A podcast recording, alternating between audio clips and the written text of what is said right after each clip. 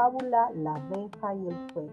Había una vez una abejita que siempre visitaba un jardín lleno de girasoles.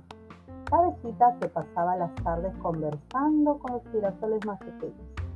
En su casa le decían que el jardín era para polinizar, no para conversar. Pero ella sabía que podía hacer ambas cosas y le encantaba. Sus amigos girasoles eran divertidos y siempre hablaban de cuánto admiraban el sol. Un día quiso darles una sorpresa a los girasoles y se fue a buscar un cerillo encendido. Con gran esfuerzo encontró uno en un basurero y se las ingenió para encenderlo en la estufa de una casa en la que siempre olvidan cerrar las ventanas. Con todas sus fuerzas llegó al jardín. Cuando estaba cerca de sus amigos, se le cayó el cerillo.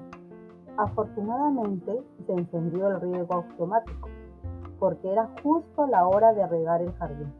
La abejita casi se desmaya del susto y sus amigos también. Moraleja, por muy buenas que sean tus intenciones, siempre debes calcular los riesgos de tu